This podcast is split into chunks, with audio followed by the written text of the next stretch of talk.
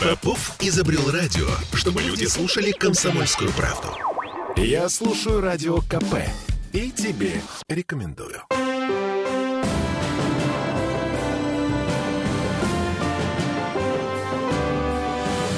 Нулевое чтение.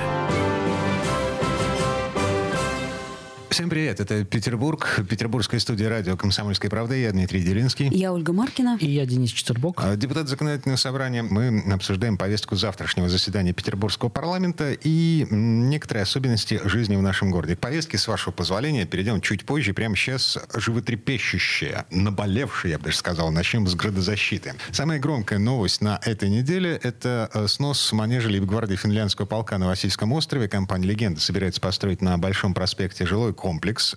Полтора года застройщик этот судился по поводу результатов экспертиз, в которых было написано, что здание построено в 1854 году. Соответственно, оно подпадает под 820 закон, который запрещает, напрямую запрещает трогать здание до революционной постройки. В итоге компании «Легенда» все-таки удалось доказать в суде, что год постройки здания 1937. Как так получается? Как это возможно, да? Да, а, все очень просто. В 30-е годы этот манеж капитально перестроили, надстроили э, второй этаж, там был хлебозавод. В итоге от исторического здания а, остался шиш да маленько.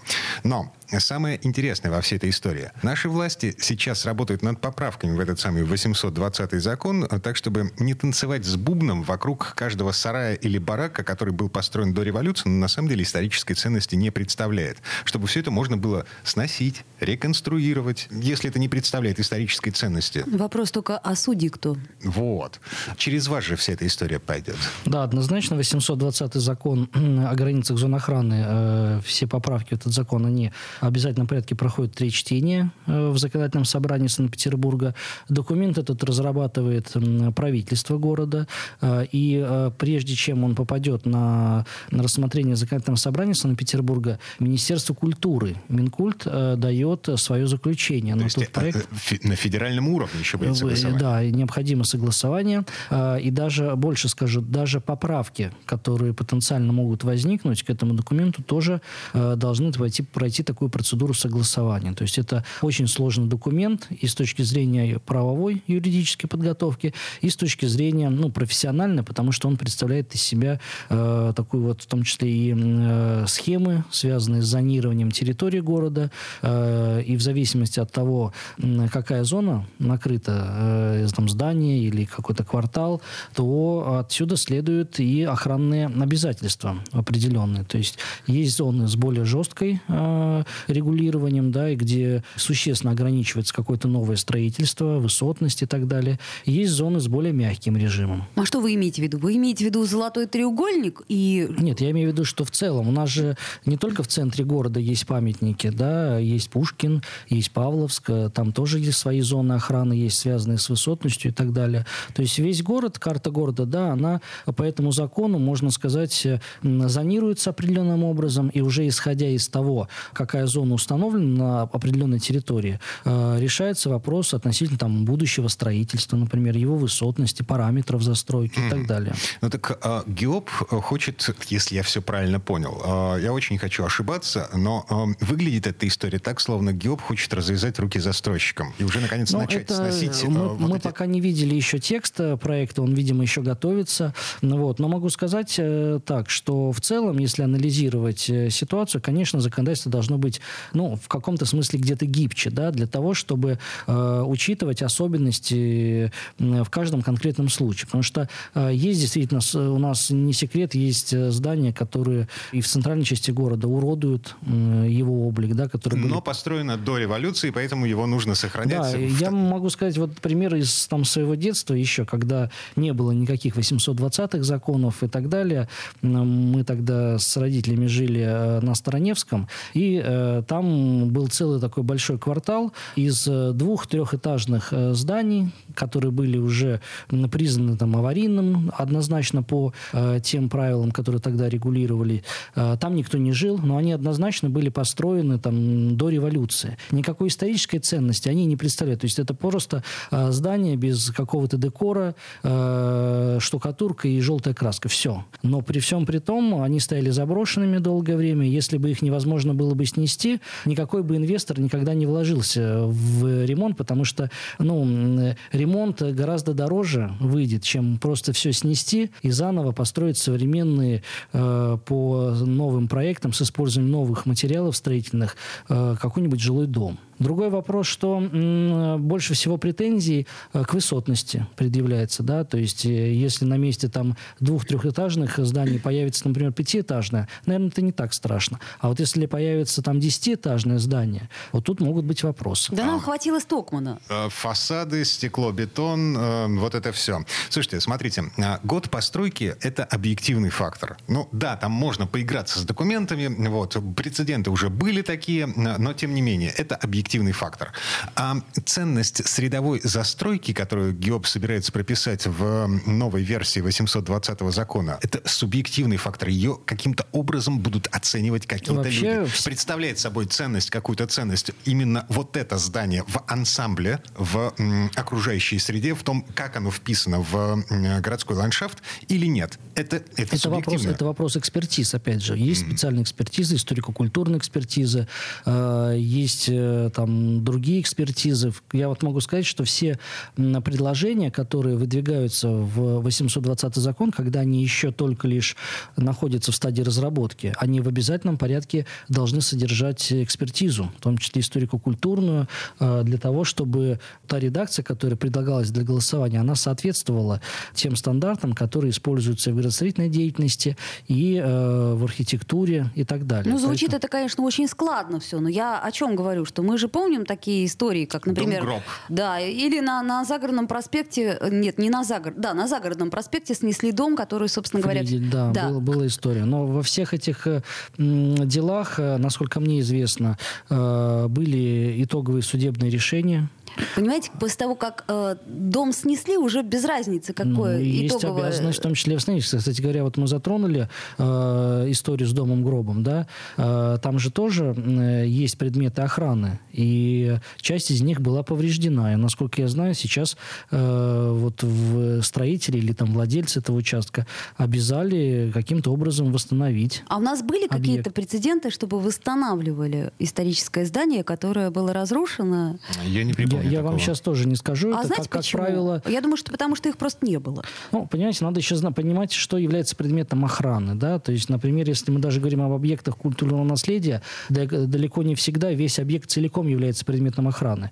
Например, предметом охраны очень часто может быть только фасад здания. Да, и мы видим, что э, простой пример рядом с Мариинским дворцом э, отель Лотте, э, угол Мойки и Антоненко, э, здание, э, объект наследия. Но предметом охраны был только фасад. Поэтому фасад был сохранен, да, но все остальное внутри, от э, э, фундамента до крыши, это абсолютно новодел. Понятное дело, но чаще всего делается так. Фасад вроде как и является памятником, но при э, сносе внутренней части получается так, что и фасад сносится. Упал, и ай не получилось. Не выдержал. Мы, ну, мы давайте так говорить, да. что это не, не правило, это скорее исключение из правил. Все-таки если мы... Конечно, исключение. Но просто э, в северной столице каждый дом это исключение. И поэтому тут, вот, вот, вот именно поэтому закон должен быть таким, чтобы он позволял учитывать вот все нюансы, а не жестко отсекал э, вопрос только лишь по году постройки. Потому что, э, как вот э, было уже сегодня сказано, там в советские годы было много что перестроено, да, и зачастую э, тот изначально объект, который был возведен до революции, сквозь года, спустя года, он же не представляет той ценности, потому что он просто полностью был перестроен э, в результате капремонтов там, или приспособлений для каких-то иных нужд. Да, угу. и вот и, именно поэтому и нужна и экспертиза, связанная с тем, и не случайно она проводится. Есть ли это историческая ценность или нет? Поскольку год постройки, как вы правильно сказали, да, это, с одной стороны, объективная, объективный факт, который невозможно изменить. Но, с другой стороны, это есть и препятствие для того, чтобы город все-таки развивался, и чтобы какие-то объекты, которые формально угу, подпадают угу. под защиту, не препятствовали развитию города. Угу. Мне вот интересно, почему на углу э, значит, улицы Правды правда и разъезжий стоит э, прекрасный совершенно дом быта. Вот почему на него никто не покушается? Вот я бы была счастлива, если бы наконец этого здания не стало. То таких объектов, да, много. Это вот, то, о чем я и говорю. А у, у него дата постройки отнюдь не дореволюционная. Однозначно. Приговариваем. А, вот то, то, что мы сейчас обсуждали, это а, только идея, с которой носится в э, Комитете по э, охране памятников. Это идея поправок в 820 закон. Они пока еще не поступили в еще законодательное не поступили собрание. рассмотрение. Ага. И мы запасаемся попкорном, потому что впереди э, тяжелый и крайне интересный процесс согласования всей этой истории с, во-первых, федеральными министерствами, а во-вторых, еще интересно, что скажет ЮНЕСКО по этому поводу. Хотелось бы, кстати, знать. Хотя из э, сайта по правам человека ООН мы ушли, ушли. Может, и из ЮНЕСКО мы уйдем? Ну, я бы не торопился куда-то уходить. Все-таки ЮНЕСКО это та площадка, которая многое, многое позволяла, позволила сделать для сохранения, в том числе и э, Петербурга в том виде, в котором он нам достался. И представьте, если бы не было бы у нас международных обязательств, то у нас бы не было таких э, ну, суровых, можем сказать так, законов по части охраны объектов культ наследия. И неизвестно, что бы, во что бы превратился наш город. Ну и к тому же, если не изменяет память, ЮНЕСКО еще как-то финансирует сохранение города. Вернемся буквально через пару минут. Нулевое чтение. Я слушаю Радио КП, потому что здесь самые осведомленные эксперты. И тебе рекомендую.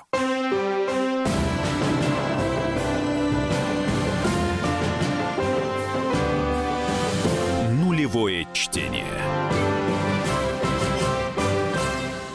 Это мы вернулись в петербургскую студию радио «Комсомольская правда». Я Дмитрий Делинский. Я Ольга Маркина. И я Денис Четербок. Депутат ЗАГСа. Продолжаем разбираться э, с тем, что волнует жителей города. Здесь сейчас, что волнует э, депутатов ЗАГСа, в частности, законодательное собрание. Заголовок из того, что я видел в интернете. Петербургские единороссы хотят установить запрет на политическую рекламу в уличном искусстве. Я правильно понимаю, э, это тот самый законопроект, который Денис Четербок анонсировал у нас здесь в студии на прошлой неделе? Да, это тот законопроект, вторая попытка, скажем так. Э, при этом мы не отказываемся, я не отказываюсь как автор от предыдущей своей инициативы. А работа над ней тоже будет продолжена. А я напомню, это все легали... о легализации уличного искусства. То есть легализация уличного искусства э, равно запрет на политическую рекламу в уличном искусстве. Э, тот законопроект, который подготовлен, он э, родился благодаря в том числе и э, руководителю фракции «Единая Россия» в ЗАГС Собрании Павлу Анатольевичу Крупнику. Э, поскольку он с первых дней работы, так сказать, подхватил э, вот наш, залежавшуюся нашу инициативу и, можно сказать, в том числе вдохнул жизнь в новый законопроект. Э, суть его достаточно проста. В законе четко прописывается порядок действий для тех уличных художников, которые хотят разместить свое творчество. И там прописан перечень документов, которые необходимо представить, эскиз. То есть это порядок облегченнее, чем тот, по которому сейчас уличных художников призывают идти э, городские власти. Да? Я напомню, что сейчас городские власти предлагают уличным художникам воспользоваться э, уже имеющимся порядком согласования объектов монументального искусства. Угу. Этот порядок непроходим, и я, честно говоря, не знаю еще ни одного уличного художника, который бы смог э, пройти вот этот весь утвержденный алгоритм. А Хармса не смогли согласовать, несмотря на то, что э, там даже Полтавченко был за то, чтобы Хармс э, украшал вот это здание на Маяковской. Вот, поэтому мы предлагаем предлагаем упрощенный, облегченный порядок. И также в законе прописано две, два положения, которые мы изначально, как авторы вообще этой всей идеи, говорили. Это запрет на размещение объектов уличного искусства на памятниках истории культуры, продолжая наш разговор об охране нашего исторического центра.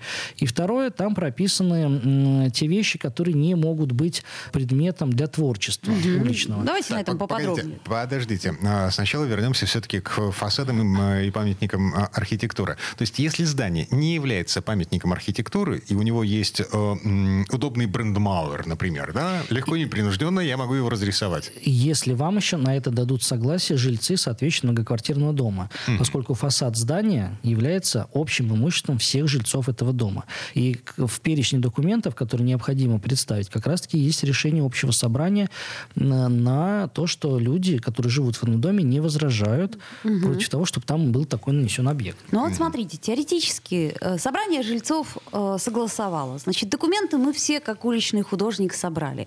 Э, все нарисовали. А дальше идет кто-нибудь, и вдруг оскорбился. Как Хармсон. Я думаю, что э, исходя из тех ограничений, которые установлены в проекте, а туда попал не только там экстремизм, но и какие-то спорные вещи, связанные с политикой. Да? Подождите, Хармс вообще никаким боком ни с чем не я связан. Я сейчас не про Хармса говорю, я говорю сейчас так про... Я вам про что и говорю. Смотрите, если Хармсом оскорбились, вот кто-то оскорбился Хармсом, почему вы считаете, что не может кто-то оскорбиться, ну, например, ну, девочкой-ромашкой, которая держит в руках Да, бельчонка? может быть, если возникнет такой спор, значит, э, должна быть проведена, значит, это судебное, может быть, разбирательство. В рамках судебного разбирательства может быть э, назначена экспертиза, да, если эксперт установит, да, и результаты, что да, э, то или иное изображение может под каким-то там смыслом обидеть какого-то человека, нанести ему какие-то страдания, тогда да. Но я, честно говоря, не очень понимаю, как человек вот с историей с Хармсом будет доказывать, что его оскорбило, значит, изображение Хармса. Ну, хорошо. А, берем Тут вопрос доказан. А, берем Нагиева в образе полковника Задова. Ну, например. Вот меня бы оскорбило. Сама по себе фамилия. Значит, во-первых, полковник, а во-вторых, Задов. Но, Но это бы... творчество. Mm-hmm. Это творчество. Ну, подождите, я могу быть не согласна с этим творчеством. Ну, тут вопрос, насколько э, в этом изображении будет сделан акцент на этой фамилии. Будет ли она там изображена или, может быть, каким-то образом, э, не знаю, обозначена. Ладно, короче говоря, я понял. Э, вот то, что говорит Денис Четвербок, это однозначность. Она добавляет однозначности в ту неопределенную ситуацию, в которой существуют уличные художники. Понимаете, мы специально дали возможность вот на первых шагах, во-первых, упростить процедуру согласования, да, без нее, к сожалению, мы обойтись не можем. А, и второе, это обозначить максимально широко перечень тех тем, которые так или иначе могут, э, ну, могут спровоцировать какие-то споры. А чем, например, может спровоцировать спор социальная реклама? Ну, Позвони, например, бабушке. А там в списке есть социальная реклама, политическая я реклама, об этом говорю. Я, я вот, собственно, Потому что со... понятие социальной рекламы, оно настолько э, широко, да, оно может касаться и вопросов там э, наркомании, алкоголизма, да, и э, вот... То есть она может призывать «попробуй, попробуй» Она может что? не призывать, но, может быть, она будет таким образом обозначена, что будут двойственные толкования. Поэтому Слушайте, лучше, лучше обойти те темы, которые могут вызвать вот такие неоднозначные Денис, реакции. Но это так вообще лучше ничего не читать и не смотреть, э, в принципе, потому что это может вызвать двойственную реакцию. Не, ну давайте так. Э, вопросы, например, э, связанные с, не знаю, историей Петербурга, да, или там какие-то виды Петербурга, которые могут быть изображены на э, объектах уличного искусства, мне кажется, каких-то споров не могут. Ну почему? Вызвать. Может вызвать качество этого изображения, пошлые цвета, э, так сказать, э, вульгарность самого рисунка. А, Петр Первый, работая Шемякина не оскорбляет вас э, своими пропорциями? Ну, например? Ну, кстати, было очень много споров по этому было поводу. много споров, Поэтому, и если... он все равно до сих пор стоит, Петропавловская крепость. Если ты ищешь повод оскорбиться, ты его найдешь. Это я к вопросу о том, что мне, например, жаль, что социальная реклама подпадает под запрет, потому что мне кажется, что на это всякий очень... случай. На всякий случай. Еще под запрет попали надписи, рисунки, порочащие честь, достоинство, деловую репутацию граждан юридических лиц, призывы к противоправным действиям, насилию, жестокости, порнография, мат, изображение наркотиков, взрывчатки, недопустима дискредитация в уличном искусстве родителей и воспитателей. Кроме того, нельзя будет наносить изображения, показывающие несовершеннолетних в опасных ситуациях, включая ситуации, побуждающие к совершению действий, представляющих угрозу их жизни или здоровью. Короче, Бэнкси у нас вот нет, у нас не будет. Бэнкси он тоже разный. Угу. Там девочка с э, воздушным шариком, ну, на мой взгляд, здесь каких-то оскорблений вряд ли Ой, можно найти. Как-то меня очень смущают такие узкие рамки.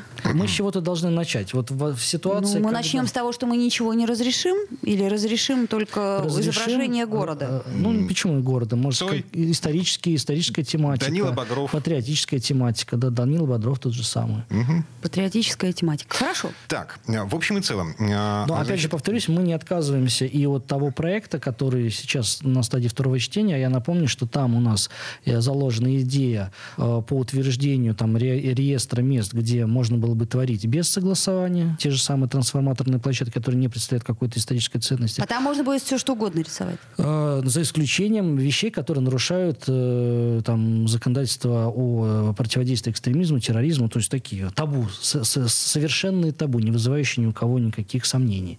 Вот. И второй момент заключается в том, что мы все-таки хотим прописать создание экспертного совета по образу Москвы, который бы решал вопросы относительно тех объектов, которые уже нанесены к моменту вступления в силу закона. Да? То есть то, о чем мы говорим сейчас, это на будущее, на будущие рисунки. Но наш город сейчас э, содержит в себе очень много э, объектов уличного искусства, Безусловно. которые никуда не деваются. Вот, например, во дворы зайдешь э, в районе улицы Жуковского, к примеру, во там дворе красота. есть какие-то трансформаторные площадки, которые, э, за, за которые платит штраф э, Ростелеком и Ленэнерго. Россети, и Ленэнерго, да, только лишь для того, чтобы их не закрашивать, потому что ну, тот же самый Сергей Бодров. Да, Что нельзя как-то собрать денег и заплатить за Хармса, чтобы его не трогали. Это как Это, к- это к вопросу, это, этот вопрос надо адресовать жильцам соответствующего многоквартирного дома. Все-таки им э, выставлено предписание по приведению фасада в надлежащее состояние. А, Была еще мысль сделать жалобы на портал «Мой Петербург» не анонимными. А вот это, Ну, то есть кстати, для того, чтобы страна идея. знала своих героев, тех людей, кто жалуется на уличное искусство. Ну, не только. На наши балконы застекленные, на кондиционеры и прочее, прочее, Да вообще, прочее. как тех, кто жалуется, приятно же посмотреть. Во-первых, э, в моем понимании, никакая жалоба не может быть анонимной. Ну, я То тоже если, так ты, считаю. если ты жалуешься, значит, ты должен доказать э, правоту, скажем так, своей жалобы. А у нас, к сожалению, система настроена таким образом, что любая анонимка запускает в действие э, ну, серьезнейшую машину государственного аппарата, Как которая... тут в книжный магазин на прошлой неделе пришла полиция. Да, причем просто по жалобе не- неизвестно кого. Ага. И изъяли книги Лимонова. Поэтому мы, мы против анонимности, и нам обещали реформу э, портала «Наш Санкт-Петербург», но, к сожалению, пока дело так и не продвинулось. Как-то у нас медленно все двигается. Ну так э, и Москва не сразу строилась. Ну, Вот Москва как раз все побыстрее делает. Ладно, а, так или иначе, есть вероятность того, что коммунальщики потеряют право закрашивать уличное искусство, э, предметы уличного искусства по первому звонку сверху. Э, Вы к этому все ведете? Ну, по- из законопроекта пока это не следует, потому что коммунальщики, естественно, не имеют права закрашивать то, что согласовано. Мгм. Но в будущем, конечно, на территории города должны быть э, территории, так сказать, свободного творчества, где э, власть коммунальщиков должна пасть. Ам, Власть должна пасть. Хорошо. Э, э, Денис Четвербок, представитель законодательной ветви власти. Мы вернемся буквально через пару минут.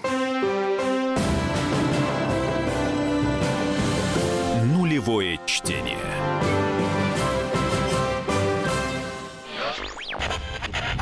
Попов изобрел радио, чтобы люди слушали комсомольскую правду. Я слушаю радио КП и тебе рекомендую.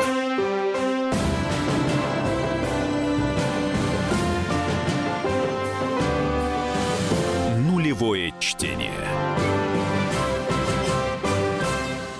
А это мы вернулись в петербургскую студию радио «Комсомольская правда». Я Дмитрий Делинский. Я Ольга Маркина. И я, Денис Четербок. Депутат Законодательного собрания Петербурга. В этой четверти часа уже переходим, наконец, к повестке завтрашнего заседания ЗАГСа. А, Начнем с э, правительственного часа.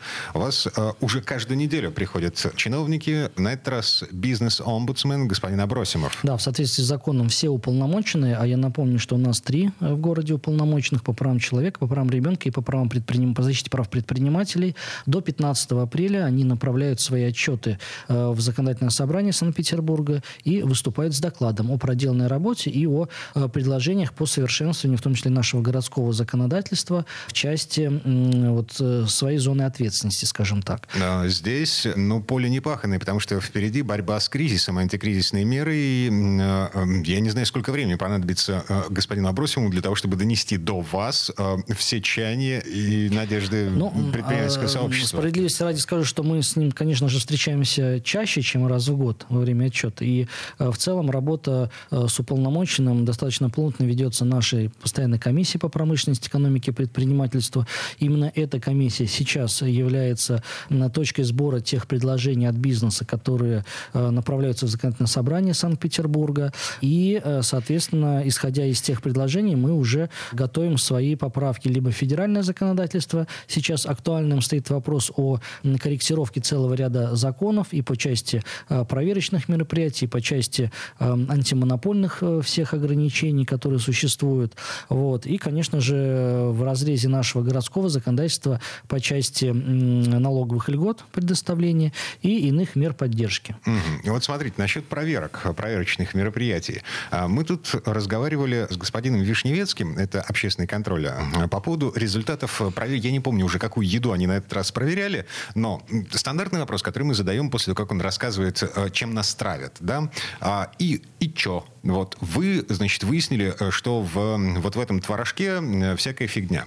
Он говорит, а мы теперь можем только развести руками, потому что производителя да, мы отправили результаты этой экспертизы куда следует. Но вот эти люди, которые сидят там, где следует, они теперь ничего не могут сделать. Они не могут прийти с проверкой на это предприятие. Хорошо ли это? Ну, это вопрос. Э, когда, когда речь идет о продуктах питания, конечно, здесь никаких э, не должно быть исключений или послаблений. Э, но в целом ситуация обстоит следующим образом, что контрольных организаций и контрольных проверок такое количество, что, боюсь, в кризисное время предприниматели просто просто угу. э, решат, э, а зачем оно мне надо. Ну, это понятно. Да, но как-то и... будут по отраслям ну, все-таки если речь пойдет, Нет, если речь пойдет о каких-то там чрезвычайных ситуациях, там, отравлениях массовых или э, случаев, то есть у органов власти есть возможность реагировать экстренно в этих ситуациях, в том числе и через обращение в суд и приостановление деятельности там, предприятий каких-то. Но э, если речь не идет о какой-то массовости, речь не идет о...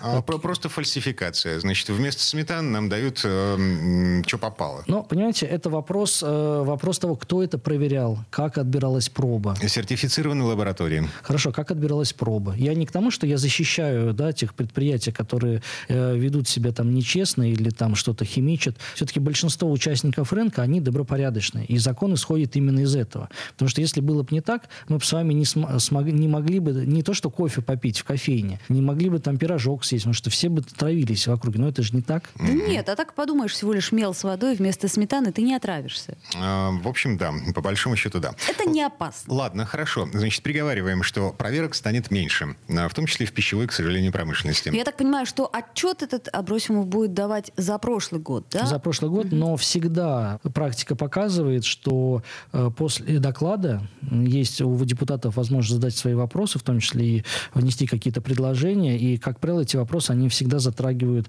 ну, нынешнее время, скажем так. Очень потому ждем. что а, отчет это ведь не только возможность подвести итоги и необходимость подвести итоги, но и построить задел на будущее. А сейчас, как никогда, вопрос поддержки предпринимателей актуально важен. Эм, вопрос поддержки детей не менее важен. Законодательное собрание завтра будет искать деньги на выполнение президентского указа о выплатах детям э, с 5... Нет, с 8... С 8 до 17 лет. Да, да. Да, да, да. вы знаете, что у нас уже действует э, мера поддержки от 3 до 7 лет. Угу. И сейчас в соответствии с указом э, президента э, этот возраст расширяется с 8 до 17 лет. Деньги э, уже, можно сказать, найдены.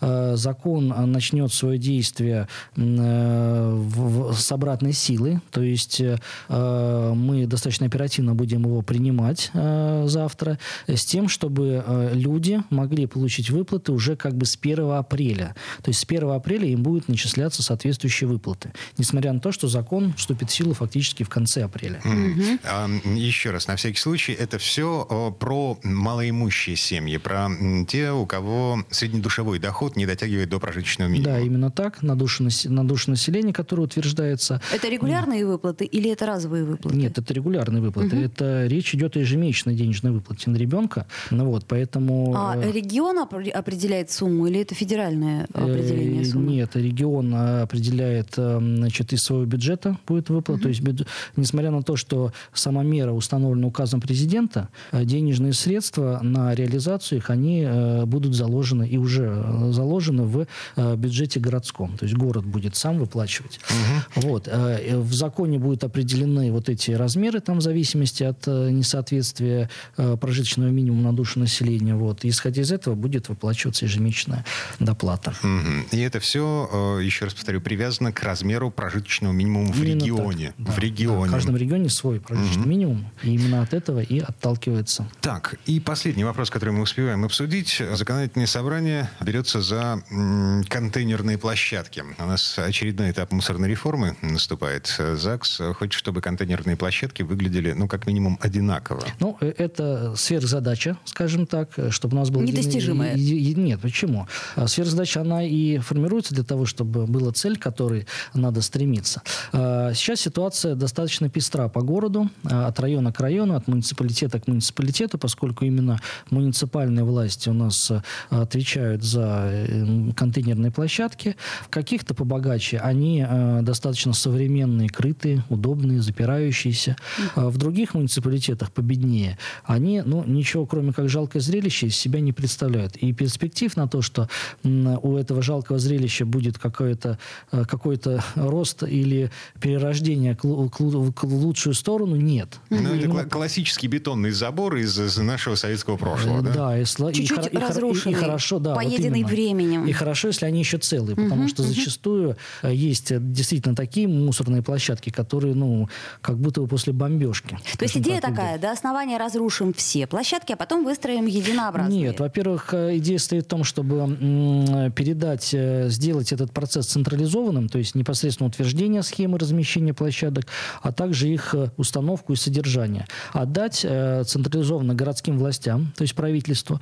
Ну и далее уже, насколько я понимаю, администрации районов будут заниматься в разрезе каждого района вот этой централизованной работой, чтобы эти площадки были ухоженные, чтобы они были более-менее там соответствовали единому стандарту, вот, и чтобы не было э, вот этой разносортицы, как сейчас. Я очень хорошо помню, когда у нас единый стандарт для остановок появился. То есть там есть все. Стекло, чтобы лучи солнца жгли. И чтобы пинать его ногой, не дай бог. Да, также щели, чтобы продувалось все, железная скамья, чтобы было невозможно сидеть, а также, что еще там есть? Крыша дырявая, чтобы тек дождь. То есть вот меня немножко смущает, когда у нас единообразие, оно вот, как сказать, немножко мимо человека. Но, на мой взгляд, хуже уж точно не будет, потому что та ситуация, которая... Это вы вообще про жизнь или Нет, сейчас? это я про контейнерные площадки. Ага.